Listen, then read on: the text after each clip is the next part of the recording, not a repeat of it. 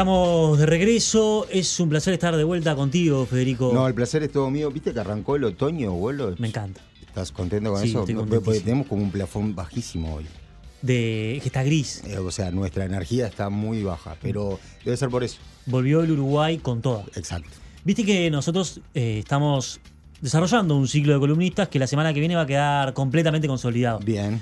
Hoy vamos a arrancar por primera vez con nuestra primera entrega de economía. Es una columna que la llamamos Económicamente Hablando. Económicamente hablando. La encargada de esta columna es Sofía Arguindegui. Y Sofía trabaja en el departamento de consultoría como gerente del equipo de consultoría económica. Se especializa en métodos cuantitativos aplicados a la toma de decisiones, macroeconomía, defensa de la competencia. Y además tiene algo que vos y yo no tenemos. A Ella tiene un máster en economía y finanzas por la Universidad de Pompeu Fabra de España.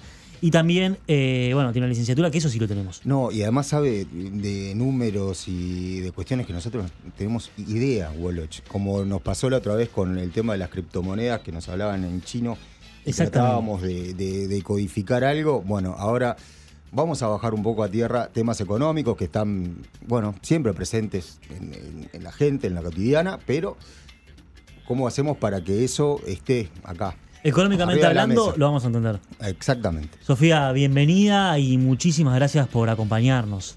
Bueno, muchas gracias a ustedes por la presentación. Es un gusto estar acá con ustedes, compartir unos minutos en la tarde. Eh, y bueno, nada. Bueno, bienvenida. Sofía, venís desde Ciudad Vieja. Vengo de Ciudad Vieja corriendo para llegar a tiempo. Bien, Y viste que llegaste, los- no, llegaste perfecto. la gente importante trabaja en Ciudad Vieja. Es verdad, es verdad. Nosotros viste que estamos ahí casi. Casi, porque tenemos que ir a los ministerios y a la ciudad. Vieja. Exacto. Bien. Eh, ¿De qué vamos a hablar hoy? ¿En qué nos vamos a meter hoy? Bueno, el tema de hoy va a ser eh, el tema de inflación. Eh, el objetivo que tenemos para hoy es, primero, aterrizar un poco los conceptos, definir qué entendemos por inflación, cómo nos afecta a los uruguayos, y para después pasar a, a comentar las perspectivas del año y qué esperamos eh, de los valores de inflación para, para el 2022. Me parece excelente eh, ya arrancar con eso, con los conceptos, a ver qué, qué entendemos por inflación, qué es la inflación. Es- Todo, el, todo el día estamos diciendo que eh, la inflación es un tema, ¿no? Este, lo ves cuando vas al supermercado. eh, El tomate. Pero, ¿qué es la inflación? Los huevos. Claro. Bien, en una economía de mercado los precios de los bienes y los servicios están sujetos a cambios. Algunos aumentan, otros disminuyen. Decimos que existe inflación cuando se produce un aumento general de los precios. Claro. No cuando tenemos un aumento de un artículo en particular, sino cuando tenemos un aumento generalizado de los Bien. Claro, pero eh, la economía no puede andar midiendo todos los precios, porque digo, está el chicle, están los chascos de la Casa de los Chascos, está la el aceite de oliva. ¿Cómo, Sí. cómo hace para, no sé qué departamento es, si el INE o, o cómo hacen para saber que hay inflación? Exacto. Sí, es el INE, el Instituto Nacional de Estadística, el encargado de hacer la medición de la inflación. El INE lo que hace es tener un- una canasta representativa de, de consumo de, de los bienes y productos, los bienes y servicios eh, que, consumen los hogares más representativos del Uruguay. Bien. No todos consumimos y, y los mismos servicios Obvio. ni los mismos productos. Algunas personas consumen carne, otras no. Algunos viajan en, en vehículo, otros usan el transporte público. Con lo cual, el INE se encargó de hacer, hacer una canasta de, de bienes que representa a un hogar típico uruguayo. El- la inflación nos afecta a todos porque se mide, como se dice, en el IPC, ¿verdad?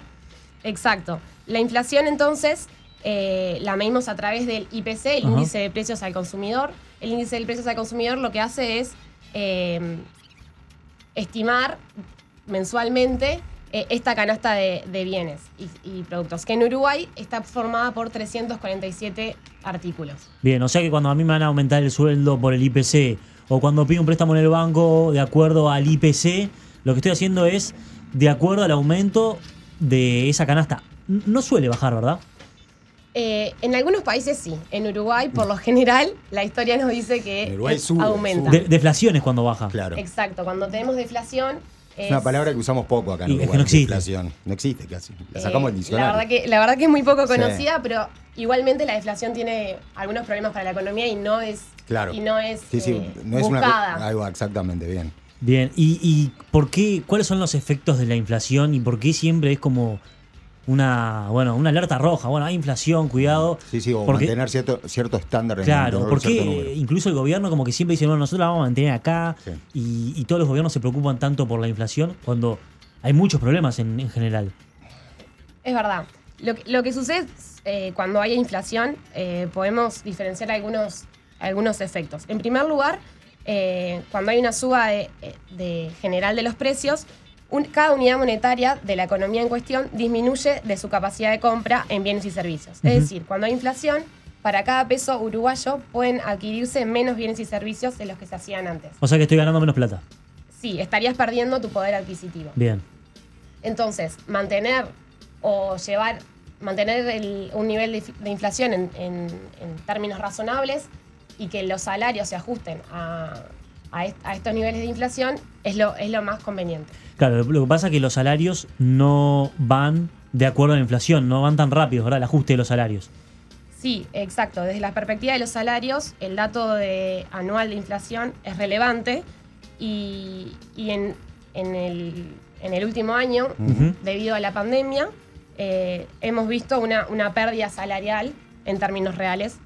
Eh, podríamos decir que la inflación alcanzó niveles del 7,96% en el 2021, mientras que los salarios aumentaron solamente en 6,28%, con lo cual, el- los salarios nominales, perdón. Claro. Con lo cual, el salario real no llegó a... Sí, no sigue la inflación. Claro, no la sigue. Por lo tanto, e- ese 1 por 1,6% es, si no me equivoco. Sí, resultó en una caída de los salarios reales en 1,56% Bien, perfecto. en el 2021. O sea que en el 2021 todos, incluso el presidente, los senadores, todos perdimos plata. Todos perdimos plata. Un 1,5% no parece Bueno. que, que fuera preocupante, pero ¿por qué ahora Algún- perdón, Sí. me corrijo. No, to- no, todos, no todos los sectores eh, resultaban en la misma caída. Claro. Este, esta, esta medida del 1,5% Claro, es el promedio. es respecto al índice de medio de salarios. Bien, y En términos generales se podría decir que sí, pero algunos sectores no lo hicieron. ¿Qué, qué otros efectos, aparte de, bueno, de la pérdida de, de salario, provoca la inflación? Bueno, provoca que la gente prefiera consumir más en el presente que en el futuro, con lo cual estaría al- alterando nuestras decisiones, tanto de consumo, porque, porque tendemos a pensar de que en el futuro los, el precio de los productos va a ser más caro. Entonces, Claro. voy a consumirlo hoy. ¿Por qué, por qué estaría desplazando mi consumo hacia el futuro cuando en el futuro va a ser más caro el producto? Por ejemplo, quiero consumir una heladera. ¿Por qué la compraría dentro de 3, 4 meses si sé que va a haber inflación y esa heladera estaría valiendo más de lo que vale hoy? Entonces, cuando tenemos una, en una economía con, con tasas de inflación muy altas, eso genera un aumento de- del, del consumo presente. Sí, sí, eh, apurémonos no, porque esto sube y metes Exacto. tarjetazo y, y- y te aguantás ahí. ¿no? Pero una buena alternativa, Sí. no sé si alguna vez lo has hecho, yo siento que, que le gano a la economía cuando lo hago. Por ejemplo, voy a comprar una heladera. Yo jamás le gano a la economía. No, yo tampoco, pero solo con esta. Mm. Voy a comprar una heladera que vale 7 mil pesos. Sí. La compro en 12 cuotas. Claro. Porque- Sin recargo, ¿no? Sin recargo, por supuesto. En esas cuotas voy ganándole muy poquito a la economía, No. pero por lo menos me desquito, porque como va, va aumentando los precios, a mí se me congela el precio con el que compré. Ya sos todo un economista. ¿Te Gracias. das cuenta, Gracias. abuelo? O sea que yo más te o- dejo hablar porque realmente estás aprendiendo. Gracias. Yo también, yo aprendo, yo escucho y aprendo. O sea que le habré ganado más o menos 100 pesos a la heladera que me compré. Al sistema, le ganaste. Ah. Bien, perfecto. Bueno, está, es un porotito para Siempre mí. y cuando no te atrases con la cuota. Siempre y cuando. Es Vos verdad. sos de pagar regularmente. O sí, sea, sí, sos- soy un buen pagador. Bien, bien. Y sí, sí. No, iba, iba a agregar más de algunos otros efectos que tiene la inflación en la economía. Eh, hablamos del consumo, también podemos hablar de los efectos que tiene en la inversión y en, y en el ahorro, de la misma forma que estábamos eh, trasladando consumos al, presente, Claro. eh, haríamos lo mismo, repercutiría de forma similar en la inversión sí, sí. y en el ahorro. En el ahorro. Es decir, la inflación en cierta manera hace que la economía se congele. Las personas dejan de consumir, las inversiones dejan de entrar. Consumen más porque, porque Sí, por eso quieren adelantar ese recién, consumo, claro. por lo que hablábamos recién, pero también, eh, como están consumiendo más, más, están ahorrando menos e invirtiendo menos. Y eso genera eh, consecuencias o efectos en el crecimiento de largo plazo. Bien, Bien. bien, excelente. Ah, esto es más o menos general, ¿no? Obviamente, pero podemos ir ya a Uruguay, ¿no? ¿Qué es lo que está pasando acá en Uruguay? Sí, hay Ahora. como una tendencia de. Bueno, hace poco habíamos hablado. No sé si lo hablé contigo o no. Puede ser. Nosotros tenemos muchas conversaciones privadas. Sí, por eso, demasiadas. Hablamos de. Bueno, el editorial de la mañana de Cabildo Abierto. Bueno, el editorial que es como la usina de Cabildo Abierto. Sí. Que hablaba de volver a la época de Pacheco de Mm, 1968. lo- lo charlamos acá. Sí, Mm. de la congelación de los precios y salarios. Que hay como un poco de miedo porque. Bueno, 1968 Sí. Y además, cuando el Estado se mete a congelar los precios, a... Sí, hay opiniones bastante discordantes ahí, pero hay que recordar que la calle Pou mismo anunció que va a haber algún acuerdo por el tema de los precios para contener esta suba. Bien, ¿no? ya se congelaron los huevos de los pollos. Los, Los- los huevos. Los huevos de los pollos. Se congelaron El los. tomate, Woloch, ¿qué los, pasa? los huevos, el IVA del asado. Sí. Entonces, queremos aprovechar que tenemos a Sofía para preguntarle qué pasa con la inflación uruguaya. Bien. ¿Qué Eh, momento? todavía hicieron los anuncios, pero todavía las, no. las, las declaraciones puntuales de cuáles van a ser esos ajustes o esos Todavía no congelamientos de precios no los conocemos. No, no, es que la vida Eh, empieza después del domingo 27. Exacto, o sea, olvídate. Bueno, eso capaz que se, se anuncia antes. Sí, ¿eh? dijeron Sí. que capaz ojo, que esta ojo semana con el lo miércoles, la conferencia de prensa. Pará. Mm. Esta es la columna de Económicamente Hablando, pero si hay una conferencia de la calle, me imagino que te podemos llamar. Siempre disponible. Perfecto. Económicamente hablando, tenemos chances, Woloch. Bien, perfecto. Entonces, Bien, las proyecciones me preguntaban para Sí, el por ejemplo, 2022. Uruguay, obviamente. Sí. Nada, las proyecciones para el año dependerán obviamente de cuáles sean la gestión monetaria del Banco Central. Eso podemos conversarlo en, otro, en otra Sí. oportunidad. Ajá. eh, para no aburrirlos hoy. Pero bueno, eh, la realidad es que tenemos un frente externo eh, muy incierto. Eh, el mes de marzo inició con mucha incertidumbre geopolítica respecto Sí. a los efectos que podría tener la guerra de Ucrania sobre la economía uruguaya. sí, sí. Eh, se va a cumplir ya casi un mes de, de la, ¿Del conflicto? del conflicto. ¿Ya ¿Va un mes? Sofía, vas a tener que defender a todos los economistas, pero siempre dicen por factores exógenos, y eso quiere decir que viene de afuera. Eh, sí. O sea que la. Pero bueno, pero a vos te parece poco. Exógeno de- no es po- que exógeno es que es algo que no tenés control. Claro, exacto. Es- hay una guerra eh, en Rusia, en Ucrania, Y eso nos afecta a nosotros. y afecta a todo, está afectando los precios. O sea, es lo que está diciendo el gobierno por lo pronto, ¿no? Bueno, la suba del petróleo y demás. O sea, Sí, sí, claro. La incertidumbre está, se continúa sin divisar un, su final Claro. y, y en eso los mercados, con, con esa información los mercados están reaccionando. Eh, las bolsas a nivel mundial eh, tu- tuvieron mucha volatilidad en estas últimas tres Claro. semanas. Los precios de los commodities, como, como decías recién Fede también, eh, reaccionaron al inicio del conflicto con, con la invasión de Rusia y fueron reaccionando cada vez que hubo una sanción impuesta tanto por Estados Unidos como totalmente. por Europa. Eso es a nivel, a, a medida que van apareciendo noticias, o sea, se va moviendo, eso es dinámico, Es- hiperdinámico. Súper dinámico. Y en este momento ese dinamismo se, se observa con, con mayor claridad. Claro. Y, y bueno, nada, de, de los, por mencionar algunos de Sí. los de, las volatilidades en los mercados que estuvimos viendo, eh, el precio del petróleo, como comentaban, que, ya, ya hemos visto algunos de sus impactos en, nuestra economía en Uruguay, eh, llegó a ubicarse en valores históricos. eh, que, no se, que no se reconocían estos valores desde el 2014, o sea, están en un rango de precios que, que es muy alto. Como comentábamos recién, la volatilidad es muy, es muy Sí. grande y, y ha pasado de, de- de valores del- de 130 dólares a valores entre, alrededor de los 100, o por- apenas por debajo del- de los 100 dólares por barril. Bien, Eh, bien. También vi- hemos visto incrementos en, en algunos otros commodities como agrícolas, como puede ser el trigo. Eh, el aumento del trigo va a tener un efecto sin duda en lo que es eh, los precios panificados en Uruguay. Así que con eso seguramente lo podamos ver para el mes de, de marzo o de abril. Bien. Ahora, de todos los aumentos que están ocurriendo por factores exógenos, ¿no hay ninguno que nos beneficie? Que digamos, bueno, ta, esta es la nuestra. Eh, si sos un exportador Claro. eh, Bueno, de soja, carne, El tema soja es- está en un gran momento. Pero la carne le está beneficiando en este momento a Uruguay. ¿Está Sí, aumentando? sí, los sí. aumentos de la carne también se vieron en, en los mercados. Obviamente, relativamente, en comparación con lo que fue el aumento que tuvo en el mercado del trigo, por ejemplo, o del maíz, eh, fue menor, pero sí se vieron también aumentos en esos precios. Excelente. ¿Seguimos, Woloch? Seguimos. Y Uruguay define siempre, el gobierno, lo- los gobiernos definen siempre como el rango meta de inflación. ¿Qué, es eso de rango meta? ¿Por qué lo define? ¿Cómo venimos? De acuerdo a la definición, me imagino que ya cambiaron varias veces eh, el equipo económico del gobierno de lo proyectado a principio de año o a principio de gobierno con lo que está ocurriendo ahora. Eh, bien. No, no, ha cambiado desde lo que desde el principio desde el principio de año hasta ahora. El rango meta, que ahora paso a explicar eh, en Sí. detalle lo que es. Bien, Ajá. excelente. El, el rango meta está hoy entre, entre el 3 y 7%.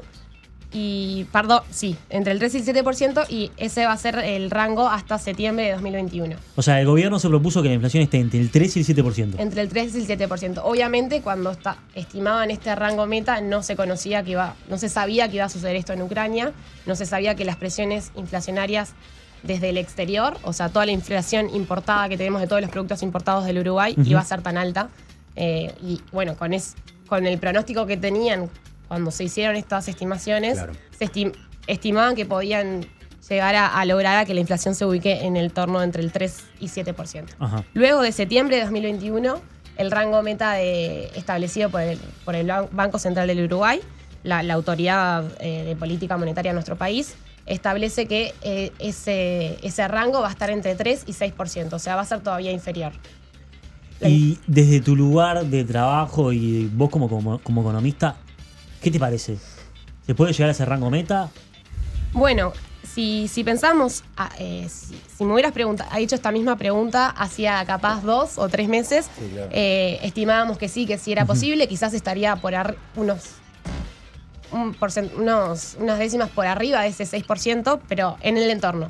Eh, con todas estas novedades y estas noticias que se incorporan, que tampoco las tenía en ese momento el Banco Central cuando hacía las estimaciones, eh, es más difícil y el escenario sí es eh, se, se- se ha vuelto más incierto.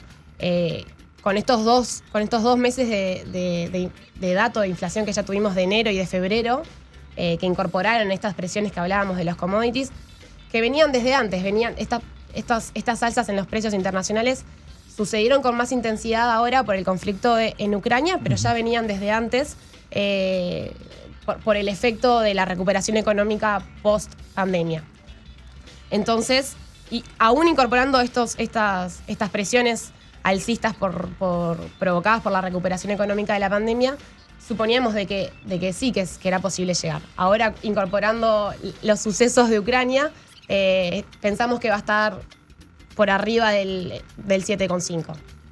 Bueno, ¿Es un rango meta para Uruguay dentro de los parámetros internacionales que están ocurriendo que está bien, por decirlo de una manera? comparado con la región, más que nada, También. yo creo que. Eh, bueno, Sí. eh, la región es muy diversa Por y, eso. y- sí. y es difícil compararnos no, con... la- Totalmente.